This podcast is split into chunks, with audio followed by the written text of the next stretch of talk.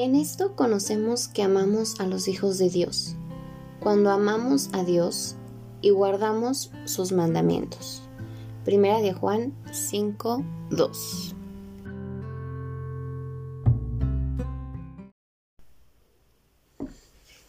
Hola a todos, ¿cómo están? Espero que todos estén muy bien, que le estén pasando muy bonito. Estamos por finalizar febrero y estoy muy contenta por estos primeros dos meses que han surgido, estos primeros dos meses que Dios nos ha regalado. Ya en el episodio anterior les conté cómo me ha ido, cómo me ha tratado la vida, este, cómo me ha tratado Dios estos últimos meses y pues prácticamente estoy muy contenta por todo lo que he vivido y espero que de la misma manera ustedes estén pasándola bien, estén pasándola contentos, agradecidos y con mucho contentamiento sobre la vida que tienen ahorita. Sabemos que hay muchos objetivos, muchos propósitos, muchas metas por lograr, pero espero que todos estén trabajando en cada una de ellas y que estén echándole muchas ganas a, lo, a cualquier cosa que, que estén haciendo, a cualquier cosa que se estén dedicando, que lo hagan con todo el corazón, como para Dios y no para los hombres. Punto clave para que las cosas nos salgan bonito y sin estrés, como para Dios y no para los hombres. Y bueno, vamos a empezar ya con el tema del día de hoy porque pues esta vez está un poquito largo, debo decirles que va a estar largo, pero creo que va a ser de bendición. Eh, el episodio pasado estuvimos hablando de qué es ser un hijo de Dios, ¿no? Ser un hijo de Dios es. Y estuvimos hablando y, y a lo mejor diciendo algunas características sobre lo que es ser un hijo de Dios, lo que conlleva ser un hijo de Dios, lo que a veces vivimos, lo que a veces no vivimos, eh, incluso lo que la gente puede pensar de nosotros que somos hijos de Dios, ¿verdad? Pero en esta ocasión quiero abundar un poco más. Y ustedes van a decir, Esli, es que esto ya es bien básico, es que Esli, esto ya lo vimos, ya lo sabemos, ya todo el mundo lo sabe, pero como les decía en el episodio anterior, hay veces que lo olvidamos, hay veces que lo pasamos de largo, que lo... Pues sí, lo, lo olvidamos, nos olvidamos de eso y, y es algo tan básico, pero también tan importante de recordar día con día la, la, identidad que tenemos como hijos de Dios, la identidad que tenemos como seres que vamos a heredar el reino de Dios y, y es importante reconocernos y sabernos hijos de Dios y abundar en ese pequeño y básico y sencillo tema que hace la gran diferencia en muchas cosas y hace la gran diferencia en nuestro día a día. Porque como hijos de Dios no nos vamos a comportar de la misma manera que otras personas, o las personas a lo mejor no se comportan de la misma manera que nosotros. Y dentro de este pequeño tema de quién soy y qué debo hacer y qué no debo hacer, es realmente muy importante. Es como cuando tú te metes a estudiar una carrera, ¿no? Tú dices, a ver, yo elijo este hacer esto, ¿no? Este, yo elijo, por ejemplo, yo elijo ser maestra, ¿no? Y obviamente me tengo que empapar de lo que es ser maestra, de lo que hacen los maestros, de su trabajo, de lo que se debe hacer, de lo que no se debe hacer, de las reglas dentro de la escuela, las reglas gubernamentales, las leyes de los maestros, las leyes de educación, eh, las leyes de los aprendizajes, todo, todo, todo el conocimiento que yo pueda obtener al respecto de ser una maestra lo debo tener. ¿Por qué? Porque yo voy a ser una maestra, mi identidad va a ser de una maestra. Si me preguntan, oye, eh, ¿en qué trabajas? Ah, soy maestra, ¿no?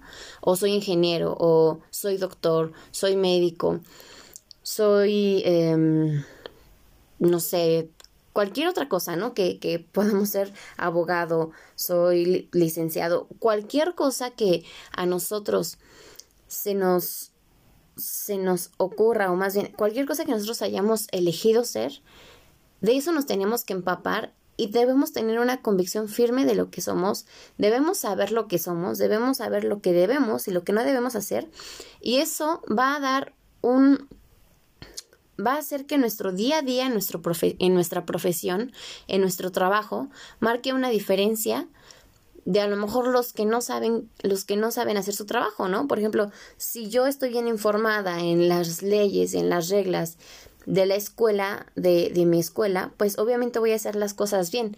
Voy a entregar una buena planeación, voy a llegar puntual, eh, voy a llevar un buen material didáctico, entre otras cosas, ajá.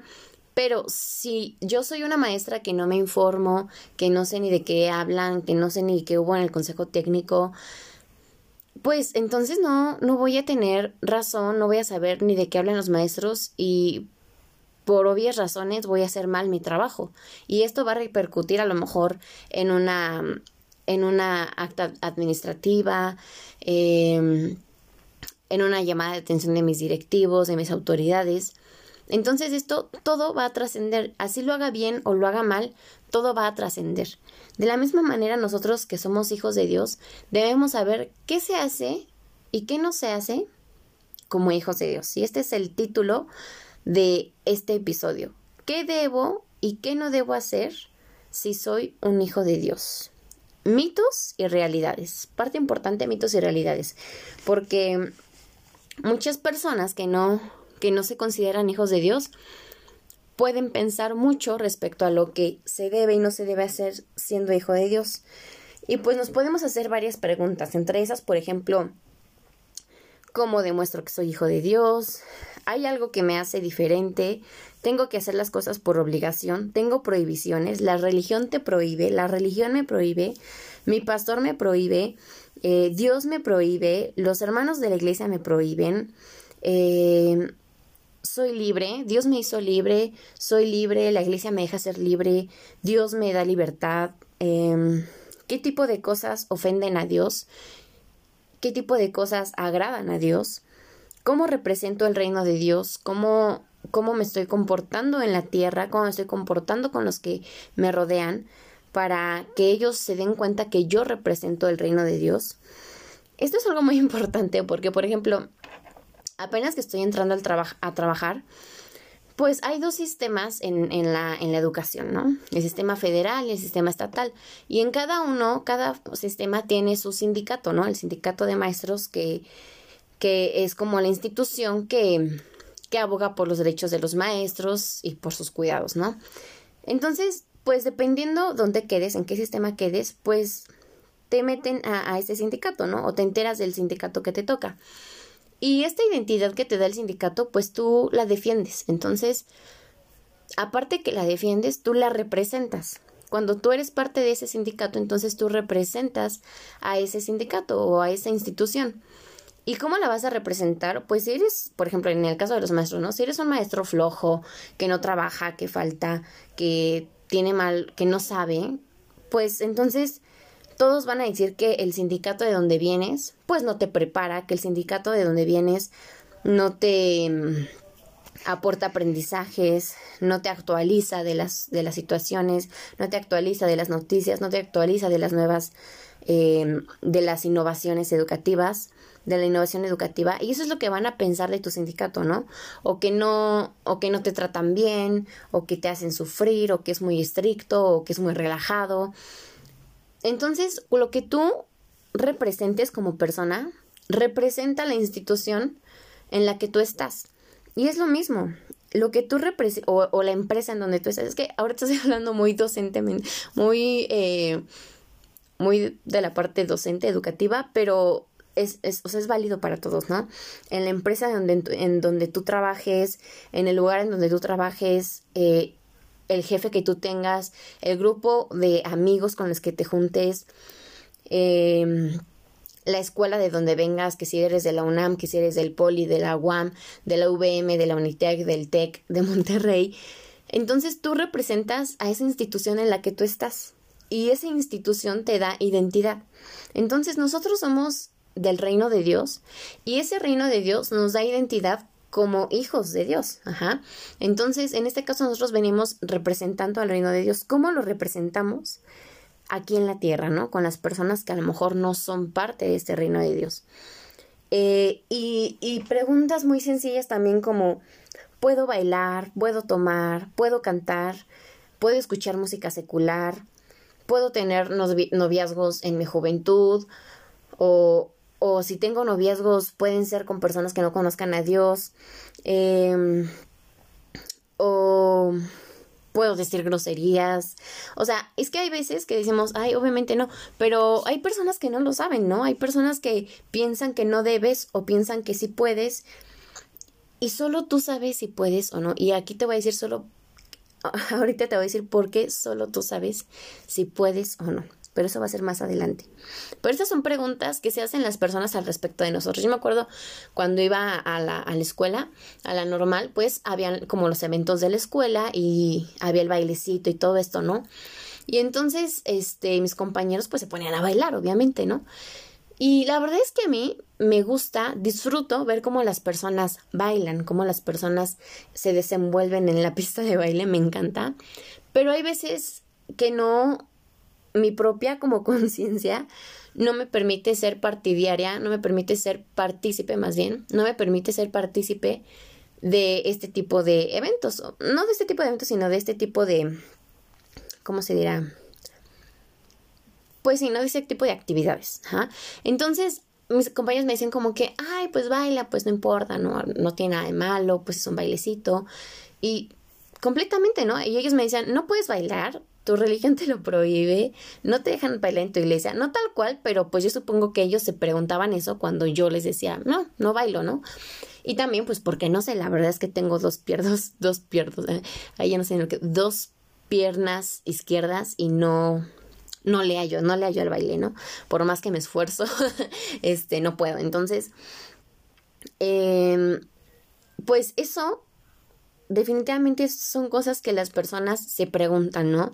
O, o no puedes decir groserías, o, o no puedes ir a una fiesta, o no puedes ir a un antro, o no puedes tomar, o no puedes, este, tantas cosas, ¿no? A lo mejor no puedes escuchar música secular, no puedes escuchar música, pura música cristiana tienes que escuchar. Y esas cosas, hay veces que nosotros como hijos de Dios nos ponemos esas reglas y como y como personas que no conocen de Dios nos ponen esos como mitos, ¿no? O esos tabús como hijos de Dios. Entonces nosotros debemos saber súper bien y debemos tener bien en claro, con una convicción súper fuerte y súper firme de lo que somos y de lo que hacemos y de lo que no hacemos.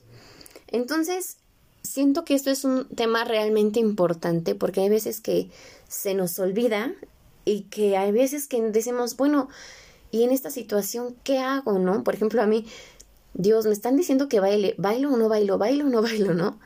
Pero, pues Dios no va a bajar y me va a decir, no bailes, hija, o sí, baila, no importa. No, o sea, Dios no, va, no me va a decir eso. Tampoco van a estar ahí mis papás y me van a decir, oye, te dijimos que bailar no.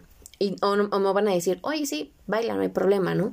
Este, tampoco me van a estar ahí y me van a decir, este, no cantes o sí, canta, no hay problema. O sea, no me van a estar diciendo, no me van a estar vigilando, no me van a estar diciendo cada una de las cosas que tengo y que no tengo que hacer. Obviamente, nuestros padres nos dan, eh, nos enseñan el bien y el mal, ¿verdad?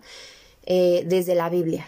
Desde la Biblia podemos ver lo que está bien y lo que está mal. Y para esto vamos a adentrarnos en la palabra, justo en lo que estaba leyendo primera de Juan 5.2, que dice, en esto conocemos que amamos a los hijos de Dios, cuando amamos a Dios y guardamos sus mandamientos. Entonces, primera parte, ¿cómo se demuestra que eres hijo de Dios? Una, amas a los hijos de Dios. Dos, amas a Dios. Y tres, guardas sus mandamientos. Ahora, ¿Qué son los mandamientos? ¿Dónde vienen los mandamientos? ¿Cuáles son los mandamientos? Pues bueno, empecemos por lo, lo primero, ¿no? Lo primero que se nos marca como mandamientos o como leyes, que es en Éxodo 20, donde, donde vienen los 10 mandamientos. Para las personas que no sabían dónde venían los 10 mandamientos, que nada más como que de repente por fuera lo escuchamos, ¿no? Ay, los 10 mandamientos, los 10 mandamientos, pero no sabemos ni dónde se encuentran ni qué dicen. Bueno, vamos a leerlos rápidamente en Éxodo, que es el segundo libro de la Biblia, 20, capítulo 20, desde el 1 hasta el 17. Dice, Y habló Dios todas estas palabras diciendo, estos son los diez mandamientos, los primeros diez mandamientos que marca Dios para su pueblo. Y dice, y habló Dios todas estas palabras diciendo, yo soy Jehová tu Dios, que te saqué de la tierra de Egipto, de casa de servidumbre, aclarando que le está hablando al pueblo de Israel, un pueblo eh, obviamente de Israel, judío, y este, los cuales sacó de Egipto, que era un pueblo donde los tenían esclavizados por una historia anterior muy larga. Entonces, quedémonos en que los judíos estaban en el pueblo de Egipto, que era obviamente de otro de otra nacionalidad y que estaban esclavizados, pero aquí vino Dios con su poder, mandó a un hombre que fue Moisés y Moisés, eh, Dios por medio de Moisés logró sacar a su pueblo de Egipto de la esclavitud. Y les da estos primeros diez mandamientos para que ellos comprendan y entiendan qué se debe hacer y qué no se debe hacer por ser, pueblos de, por por ser pueblo de Dios. Dice, primero, no tendrás dioses ajenos delante de mí. ¿A qué se refiere? A que no te vas a hacer de otros dioses el Dios que te está hablando es el único Dios que debes tener. No puedes hacerte de otros dioses, de otras imágenes, eh, o adorar a otras cosas o a otras personas. Segundo, no te harás, aquí viene, no te harás imagen ni ninguna semejanza de lo que esté arriba en el cielo, ni abajo en la tierra, ni en las aguas debajo de la tierra. En este caso se refiere a que no vas a hacerte como imágenes, no vas a construir altares, no vas a construir esculturas a las cuales tú vayas a adorar. Dice, no te inclinarás a ellas ni las honrarás, porque yo soy Jehová tu Dios, fuerte, celoso, que visito la maldad de los padres sobre los hijos hasta la tercera y cuarta generación de los que me aborrecen. Entonces dice, no vas a inclinarte a ellas porque yo soy tu único Dios. Ajá. Y dice, eh, visito la maldad de los padres sobre los hijos hasta la tercera y cuarta generación. Entonces, Dios y el pecado de los hombres se va hasta la tercera y cuarta generación. Entonces, digamos, abuelito, eh, bisabuelito, abuelito, más bien, eh, ¿cómo sería? Bisabuelito, abuelito, papás y nosotros, ¿no? Entonces, nosotros venimos siendo la cuarta generación. Hasta nosotros desde nuestros bisabuelitos hasta nosotros se vienen todos nuestros pecados arrastrando o todas nuestras maldades, ¿no? Entonces ahí pone bien en claro eh, Dios que esos pecados y esas maldades se van a arrastrar hasta la tercera y cuarta generación si no lo hacemos como viene en sus mandamientos. Dice, y hago misericordia a millares a los que me aman y guardan mis mandamientos.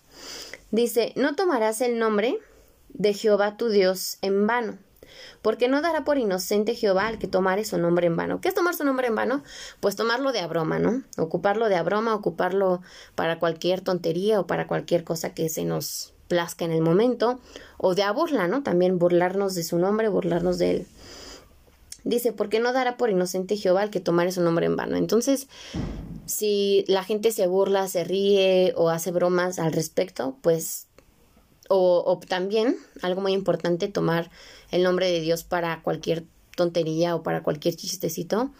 También, pues, ahora sí que Dios no, no los tomará por inocentes. Luego dice el cuarto mandamiento, acuérdate del día de reposo para santificarlo. Seis días trabajarás y harás toda tu obra, mas el séptimo día es de reposo para Jehová tu Dios. No hagas en él obra alguna, tú, ni tu hijo, ni tu hija, ni tu siervo, ni tu criada, ni tu bestia, ni tu extranjero que está dentro de tus puertas.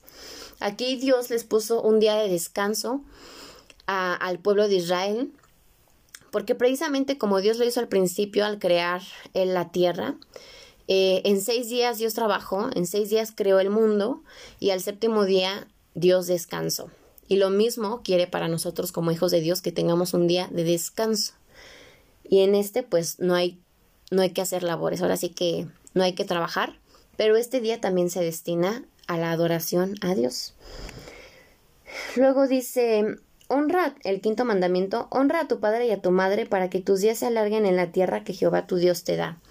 Muy importante, casi todos tomamos estos mandamientos, honrar y respetar a nuestros padres. Dice, para que tus días se alarguen en la tierra. Entonces, si quieres tener una vida larga y bonita, sin tantos pesares, sin tantas complicaciones, honra y respeta a tus padres. Luego dice, no matarás, no cometerás adulterio, no hurtarás. Bueno, no matarás, pues de matar, ¿no? Tal cual a una persona. No cometerás adulterio. En, en el adulterio se refiere a tener una pareja, a estar casado con una pareja y engañarla sexualmente y de todas las formas posibles con otra persona, ¿no? Eso es el adulterio. Entonces no matarás a las personas, no cometerás adulterio, ni a personas, ni animales, ni a nada. No cometerás adulterio. Eh, ok, en la parte de no matarás, a las personas y a los animales me refiero a, a matar por diversión, ¿no? A lo mejor, obviamente matamos animales por alimento, pero no por diversión, solo porque sí. O por maldad, ¿no? Eh, no cometerás adulterio, no hurtarás, pues no, no robarás. No hablarás contra tu prójimo falso testimonio, o sea, no vas a mentir, no vas a decir mentiras ni contra ti, ni contra las personas, ni contra tus hermanos, tus prójimos, tus familiares. Dice, no codiciarás la casa de tu prójimo, no codiciarás a la mujer de tu prójimo, ni su siervo, ni su criada, ni su buey, ni su asno, ni cosa alguna de tu prójimo. Entonces no vas a tener envidia de lo que tiene. Ajá. Y esos son prácticamente los diez mandamientos.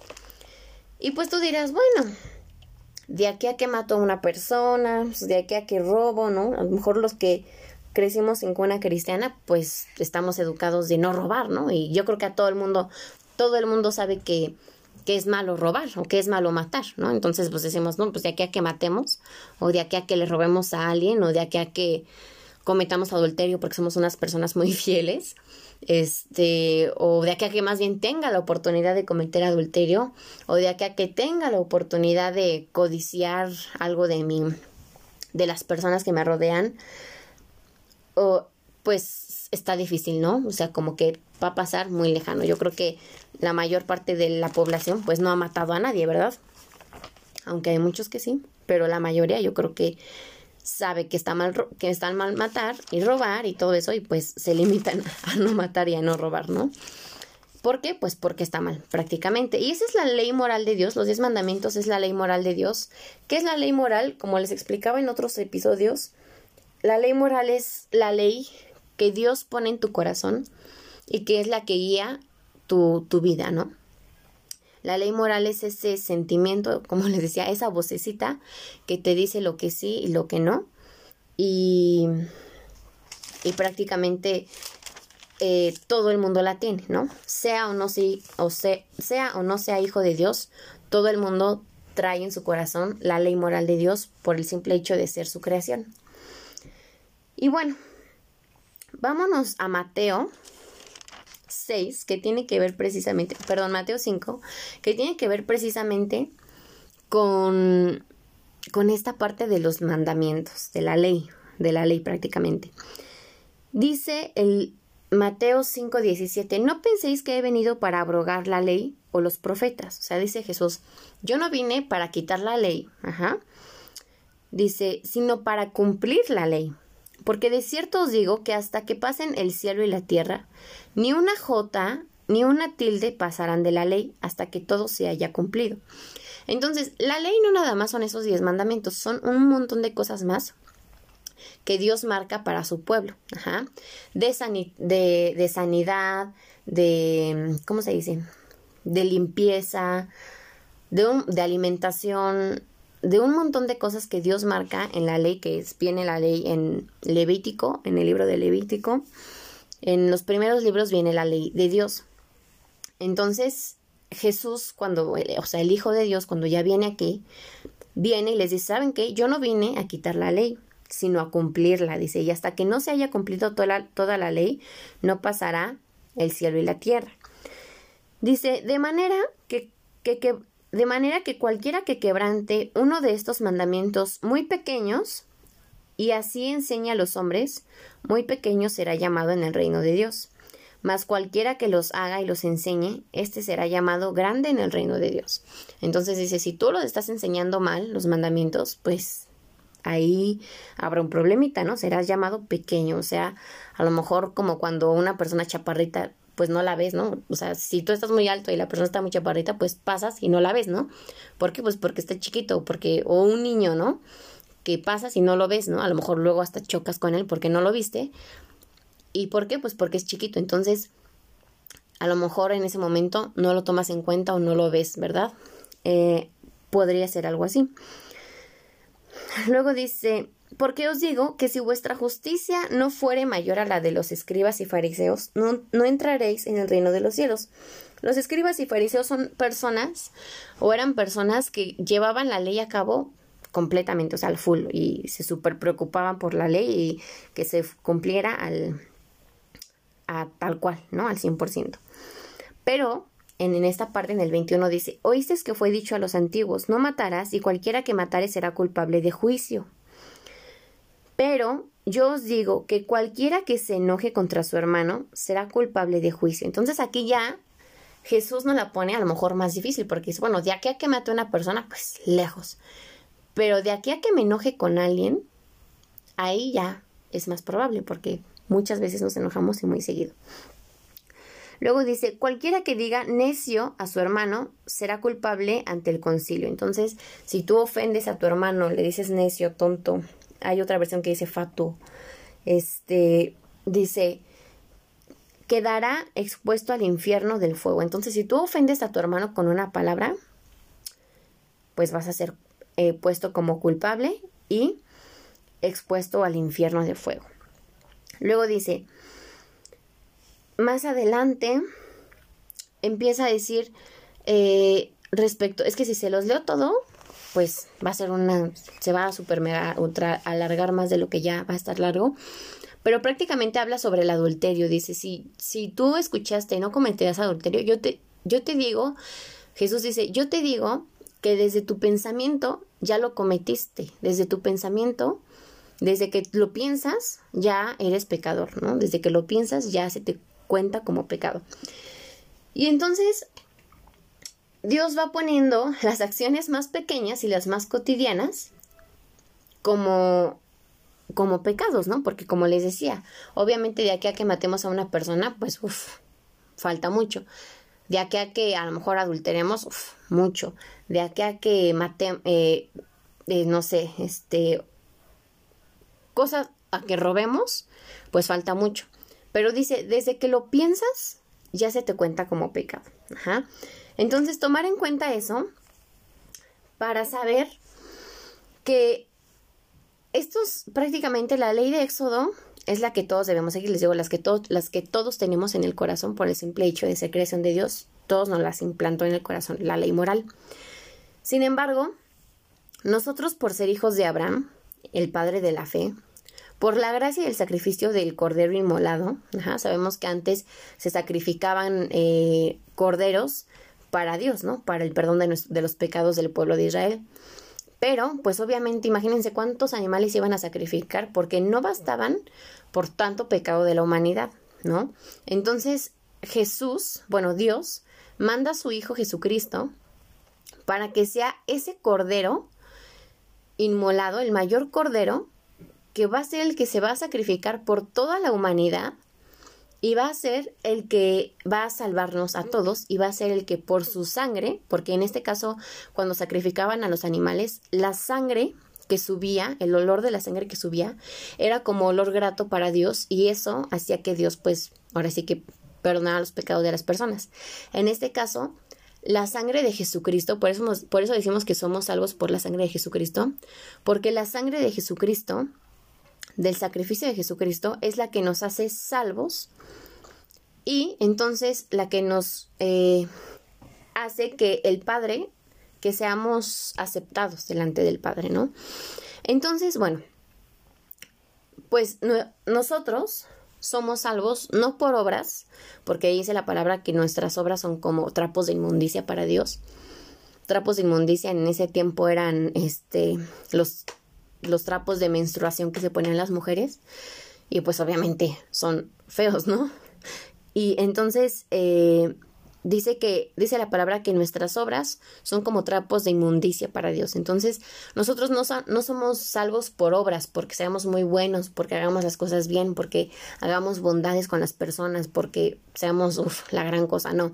Somos salvos por la gracia y la misericordia de Dios y por el sacrificio de Jesucristo. Y bueno, esto no quiere decir obviamente que entonces como yo ya soy salvo por Cristo y por la gracia, le voy a dar rienda suelta a mi vida y me voy a poner a hacer lo que yo quiera, ¿verdad? Porque en esta parte también existe el libre, el libre albedrío, lo cual todo el mundo tiene, ¿no? Eh, apenas escuchaba en la clase de mi hermano que le decía, que decía una, una maestra, ¿no? Decía una maestra, estaban hablando precisamente del, del humanismo y de todo eso. Y la maestra les decía, ¿saben qué? Ustedes tienen libre albedrío para decidir lo que ustedes quieran hacer, ¿no? Si sus papás a lo mejor les enseñaron, eh, ella pone el ejemplo, ¿no? Que las mujeres deben estar en la casa solamente haciendo comida y qué hacer pues ustedes pueden desaprender eso y tomar el libre albedrío para decidir si lo hacen o no, ¿no? Eh, lo cual se me hace realmente equivocado porque no ocupamos el libre albedrío para eso, sino para una eh, razón más fuerte, para una decisión más fuerte, por ejemplo, que es cuando decidimos seguir a Cristo. Y cuando nosotros decidimos seguir a Cristo, entonces ya tomamos una decisión y ya ocupamos ese libre albedrío, ¿no? Entonces, cuando tomamos esa decisión, pues nos lleva a una vida diferente y, y, a, y a tomar decisiones diferentes, ¿no? Entonces, tú ocupas tu libre albedrío cuando decides creer en Jesús o no creer en Jesús, ¿no? Creer en Dios o no creer en Dios. Ahí tú lo ocupas. Eres libre, ahora sí que eres libre de, de creer en lo que tú quieras, ¿no? El libre albedrío es que tú eres libre de creer y hacer lo que tú quieras. Pero una vez que tomas el libre albedrío y tomas la decisión de seguir a Jesucristo, entonces tú tomas la cruz de Jesucristo y le sigues. Y, y, morimos a nosotros y vivimos para Cristo. Y entonces esa decisión nos lleva a otras muchas más decisiones que van a marcar nuestra vida, las consecuencias de nuestra vida, ¿no? Y cuando hablo de consecuencias, a veces decimos, ay, va a sufrir una consecuencia, pero no precisamente nos referimos con consecuencia a algo malo, ¿no? Hay consecuencias buenas y hay consecuencias malas, ¿no? Entonces, esta decisión de seguir a Cristo nos lleva al libre, al, perdón, nos lleva a tener, pues, consecuencias respecto a nuestros actos, ¿no? Entonces, aquí podemos decir, bueno, ¿Qué nos va a dar discernimiento? Ya, ya, ya decidí seguir a Cristo, ya lo acepté como mi único Dios y Salvador, quiero amar a sus, a, sus hijos, amo a Dios y quiero seguir sus mandamientos, ¿no? Entonces ya leí sus mandamientos, pero pues a veces dices, no sé, ¿no? Como que siento que no me muestra claramente lo que debo y no debo hacer.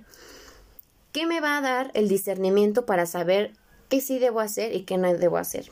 Vámonos a Proverbios 1.7, que realmente es eh, punto clave, para mí es una cosa punto clave, que nos dice firmemente qué es lo que nos va a dar ese discernimiento.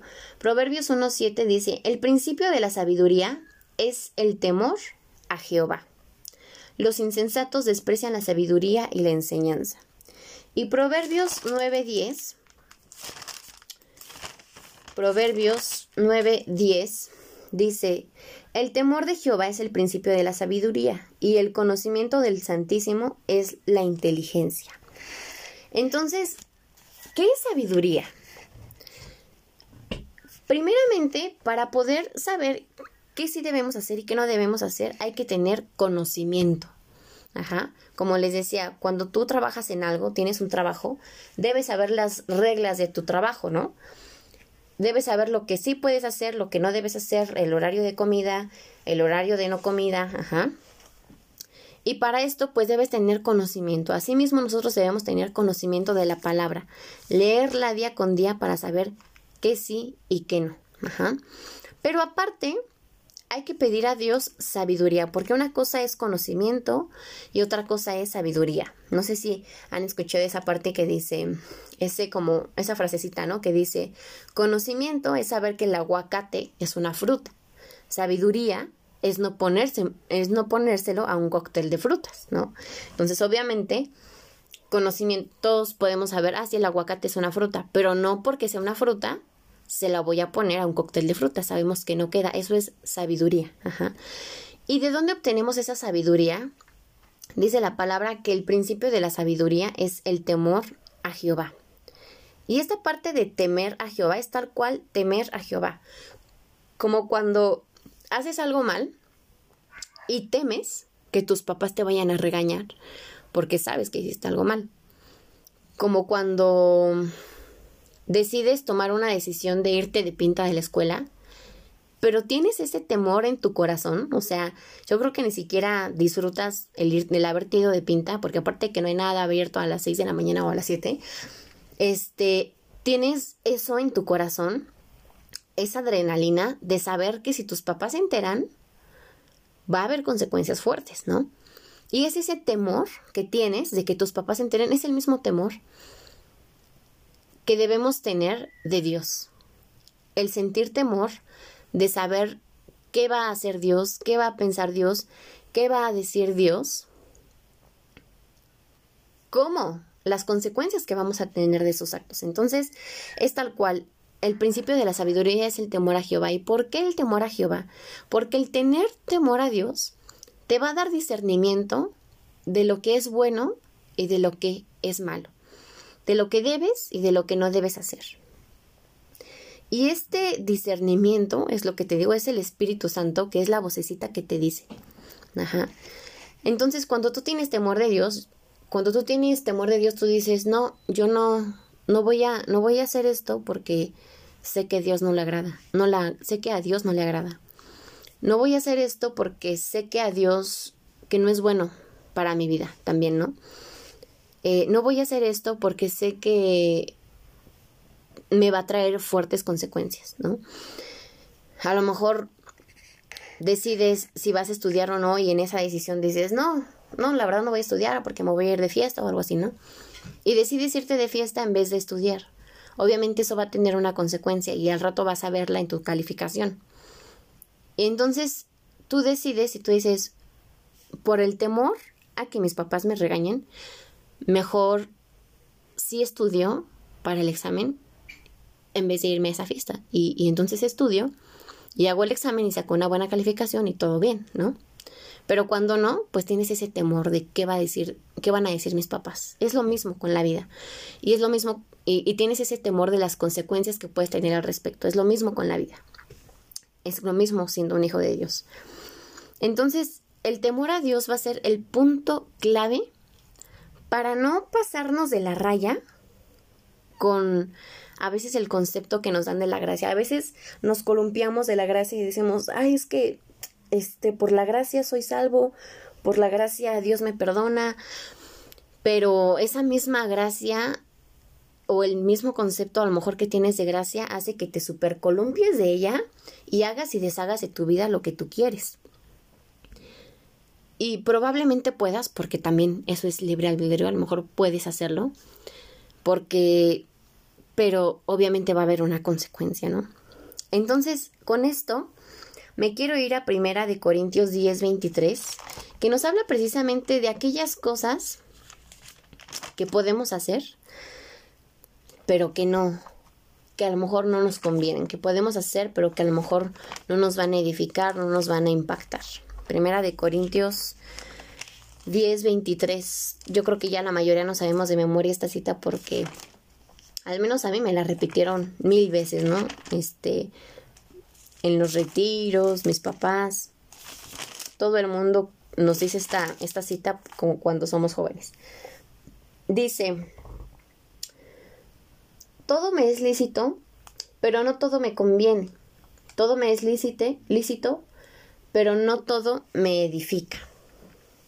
Entonces, ¿qué es lo que quiere decir con esto? todo me es lícito, todo lo puedo hacer, soy capaz de hacerlo todo, pero no todo me conviene hacerlo. Todo lo puedo hacer, pero no todo me va a edificar, no todo me va a servir, no todo me va a hacer bien.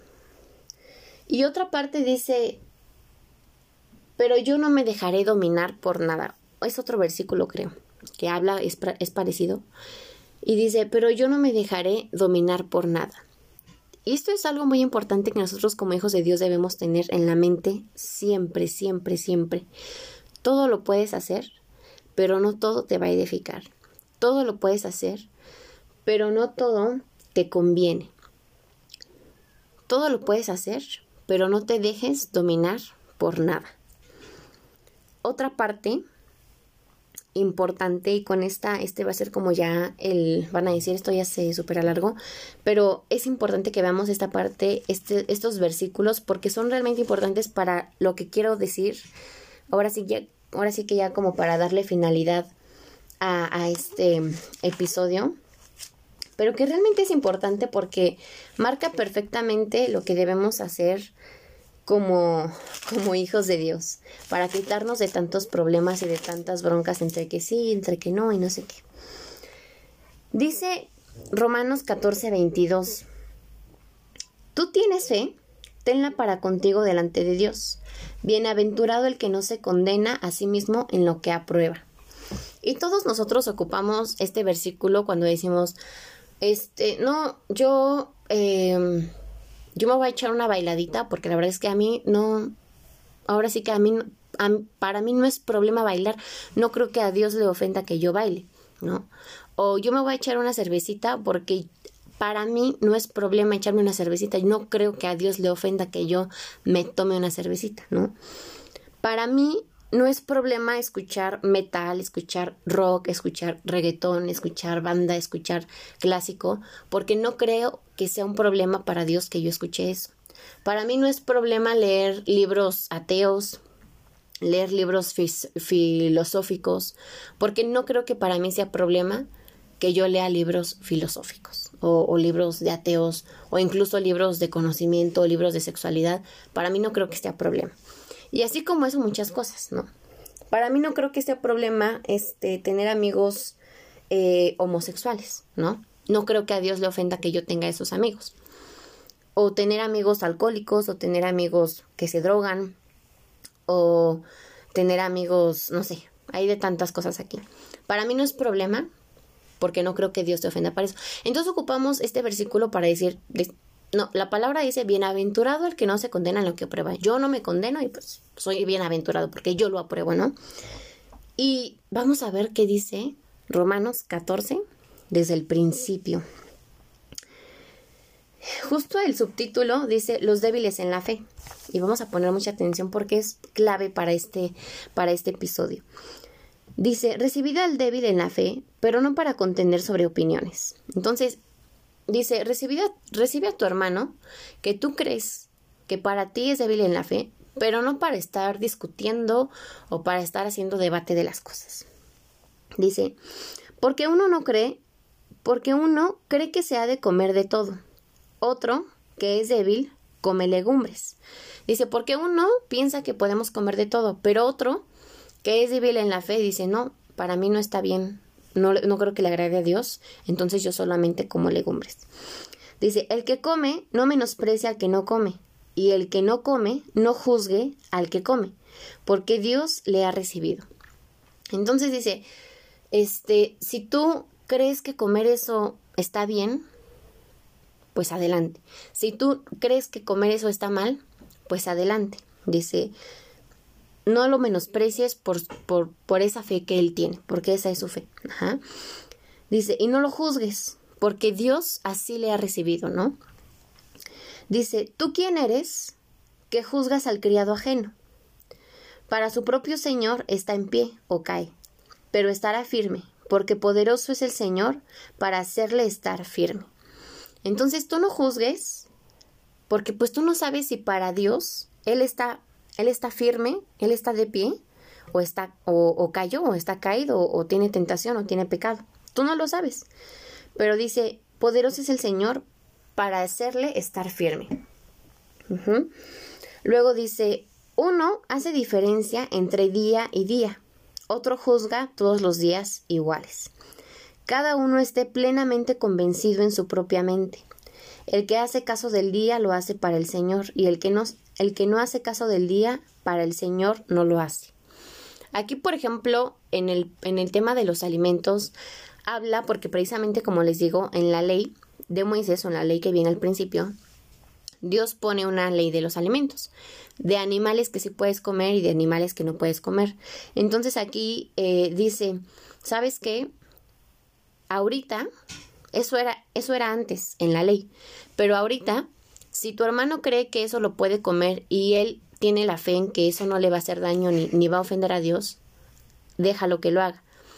Y si tu hermano cree que eso no le hace bien, que eso no es correcto delante de Dios, y tiene esa fe, déjalo que así sea, ¿no?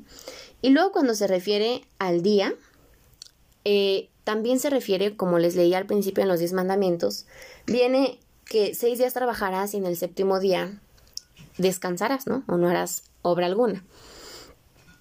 Y también hay personas que lo toman como que el séptimo día es, por ejemplo, el día sábado, y hay otras personas, o más bien el séptimo día es el día de descanso, ¿no?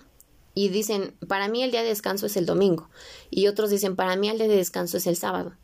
Bueno, entonces aquí dice, uno hace diferencia entre día a día, otro juzga iguales todos los días. Cada uno esté plenamente convencido en su propia mente. El que hace caso del día lo hace para el Señor. Y el que no hace caso del día, para el Señor también lo hace. Entonces, si yo creo que yo me voy a congregar los domingos y el domingo es el día que yo voy a descansar, para Dios lo hago. O si yo creo que el sábado es el día en que yo me voy a congregar, para Dios te congregas, para Dios lo haces también. Luego dice, eh, el que come, para el Señor come, porque da gracias a Dios. Y el que no come, para el Señor no come, y da gracias a Dios. Entonces, si tú dices, yo como esto y esto no como, da gracias a Dios por lo que comes. Simplemente, o porque no comiste, simplemente. Dice, porque ninguno de nosotros vive para sí y ninguno muere para sí. O sea, tú no vas a morir para ti mismo o para tu hermano, ni y, tú no vas, y tú no vives por tu hermano o por ti. Dice, pues si vivimos, para el Señor vivimos, y si morimos, para el Señor morimos. Así pues, sea que vivamos o que muramos, somos del Señor. Hay un canto que dice así, y si vivimos. Está muy bonito. Me acabo de acordar ahorita que lo di. Entonces, si tú vas a hacer lo que vayas a hacer, para el Señor lo haces. Es lo, es lo que les digo. Eh, todo lo que hagas, hazlo como para el Señor y no para los hombres. Ajá. Y luego dice, porque Cristo, Cristo para esto murió y resucitó y volvió a vivir, para ser Señor así de los muertos como de los que viven. Pero tú, ¿por qué juzgas a tu hermano? O tú también, ¿por qué menosprecias a tu hermano? Porque todos compareceremos ante el tribunal de Cristo. Entonces, fíjate, tú estás juzgando ahorita o tú también, o tú lo menosprecias, pero al final todos vamos a ir al tribunal de Cristo y todos vamos a ser juzgados por el único que puede juzgarnos, que es Jesucristo. Ajá. Dice, em, porque está escrito, vivo yo, dice el Señor, que ante mí se doblará toda rodilla y toda lengua confesará a Dios de manera que cada uno de nosotros dará a Dios cuenta de sí. entonces, tú de lo que tú hagas vas a dar a Dios cuenta de eso. Y tú de lo que no hagas vas a dar a Dios cuenta de eso. Dice, así que ya no nos juzguemos más los unos a los otros, sino más bien decidid no poner tropiezo u ocasión de caer al hermano. Entonces tú no le estés diciendo a tu hermano, a tu hermana, a tu amigo, a tu amiga, este, ay, no, más bien no estés juzgando, porque una cosa es darle un consejo, una cosa es decirle, oye, ¿qué crees que pienso que podrías hacer así? O pienso que podrías cambiar esto, o desde lo que nos dice la Biblia, a lo mejor te conviene mejor esto. Eso es una cosa y otra cosa es, ay, no, es que ¿por qué hace eso? No, es que eso está mal. Y ni siquiera ni lo ayudas y aparte lo juzgas, ¿no? Entonces, dice, tú no juzgues a tu hermano porque al final cada quien va a dar cuentas con Dios y tampoco lo hagas caer, tampoco seas una persona que vente, vente, vamos a hacer algo malo, ¿no? O vente, vente, vamos a hacer esto que pues no, no está tan mal, pero pues más o menos. Entonces, no seas la persona que hace caer, pero tampoco seas la persona que está juzgando, sino sea una persona que da un buen y concreto consejo a tu amigo o a tu amiga o a tu hermano, a tu hermana, a tu papá o a tu mamá, a tus hijos.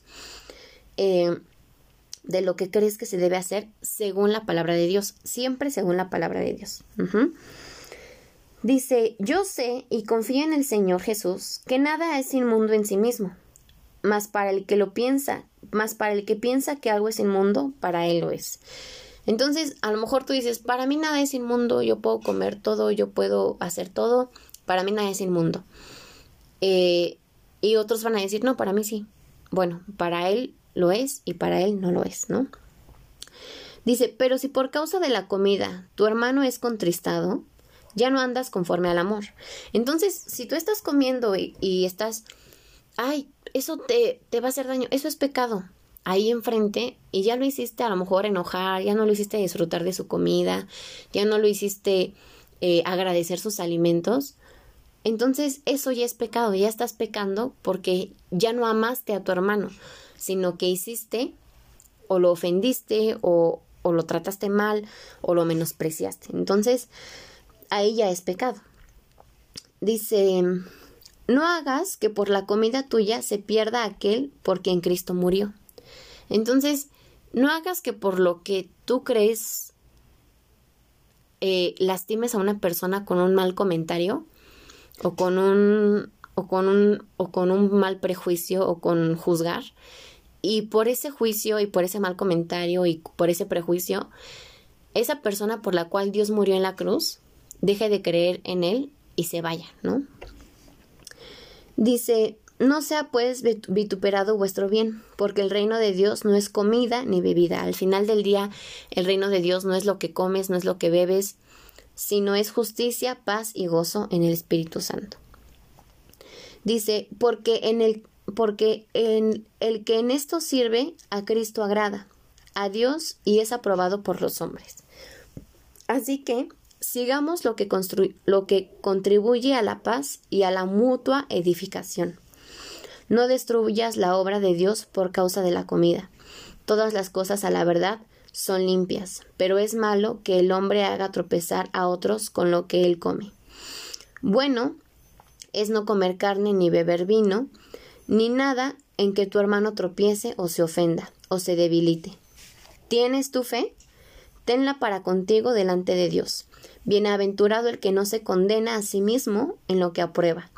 Pero el que duda sobre lo que come es condenado, porque no lo hace con fe, y todo lo que no proviene de fe es pecado. Y ahí se acaba. Entonces, prácticamente, la conclusión de esto, ¿qué debes hacer, qué no debes hacer? Primero, primer consejo, teme a Dios.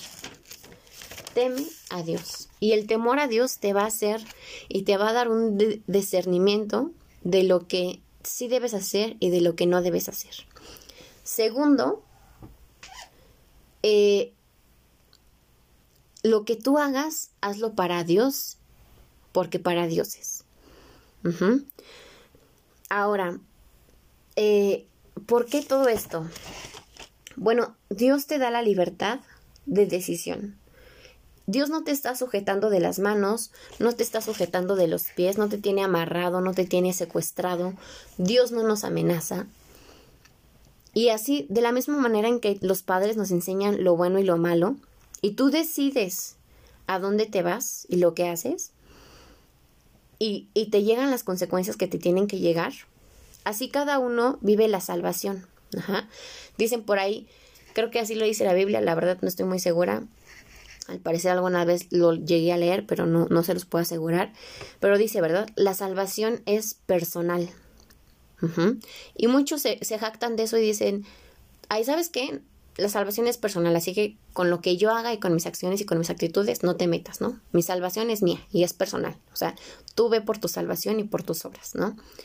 Pero es verdad que si bien no podemos estar juzgando, criticando, molestando, entristeciendo y menospreciando a nuestros hermanos por lo que hacen y por lo que no hacen, también es verdad que somos un cuerpo de Cristo y que si la salvación es personal, sí, pero tampoco, también todos nosotros somos un cuerpo, un solo cuerpo, uno solo en Cristo. Y entonces lo que yo hago va a impactar a mi hermano y lo que mi hermano hace me va a impactar a mí. Entonces sí es importante saber y reconocer qué sí debemos hacer y qué no debemos hacer. Y si para nuestro hermano dice, ¿sabes qué? Es que esto, siento que esto está mal, pues entonces no lo hagas delante de tu hermano. Y no porque seas una persona hipócrita y digas, con los de la iglesia sí lo hago, con los de la iglesia no lo hago, pero con los otros sí los hago.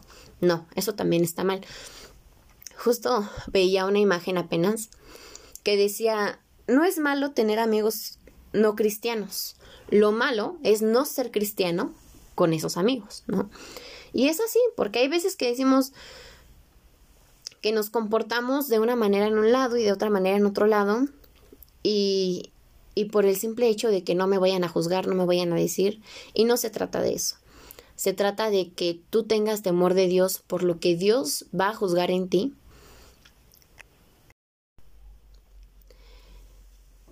Y, pero sí tomar en cuenta que lo que nosotros vamos a hacer va a impactar a nuestros hermanos y va a impactar al mundo. O sea, lo que nosotros hacemos sí impacta a las personas. Y más porque les digo, nosotros somos representantes del reino de Dios. Y dice la palabra que somos la luz y somos la sal del mundo. Entonces sabemos que la sal, si no tiene sal, pues sabe insípido. Si tiene sal, sabe bueno. Y si tiene mucha sal, pues está, sabe medio gacho, ¿no? Pero nosotros somos esa sal que sazona nosotros somos esa luz que hace ver.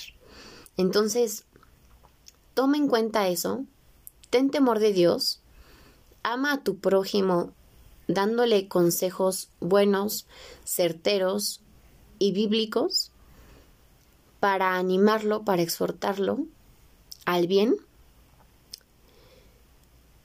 eh, y no discutas por cosas triviales.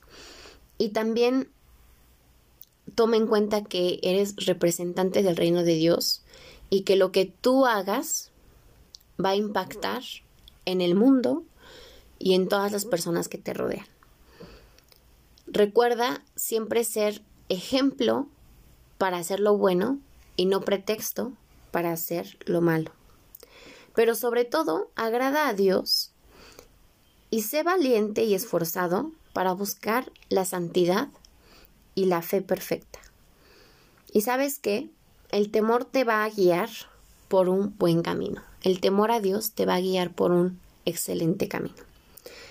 Siempre busca hacer lo puro, lo agradable y lo perfecto delante de Dios. Si hay alguna cosa buena y noble en la cual pensar, más bien en la cual hacer, en eso piensa. Dios te bendiga, ten un excelente fin de mes.